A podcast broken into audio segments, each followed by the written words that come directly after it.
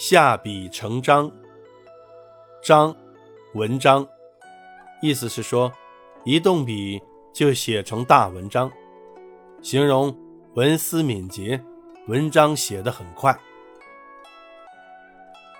曹植是曹操的第三个儿子，他自幼聪明伶俐，文采出众，深得曹操的喜爱。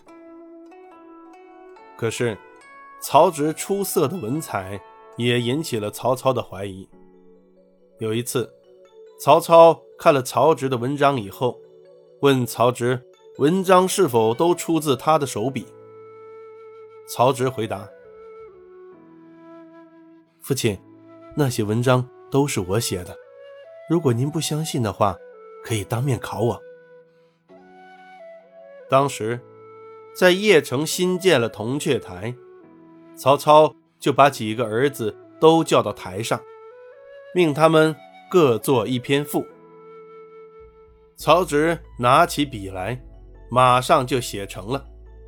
在场的人读完曹植的文章后，都大为赞赏，曹操也非常惊异。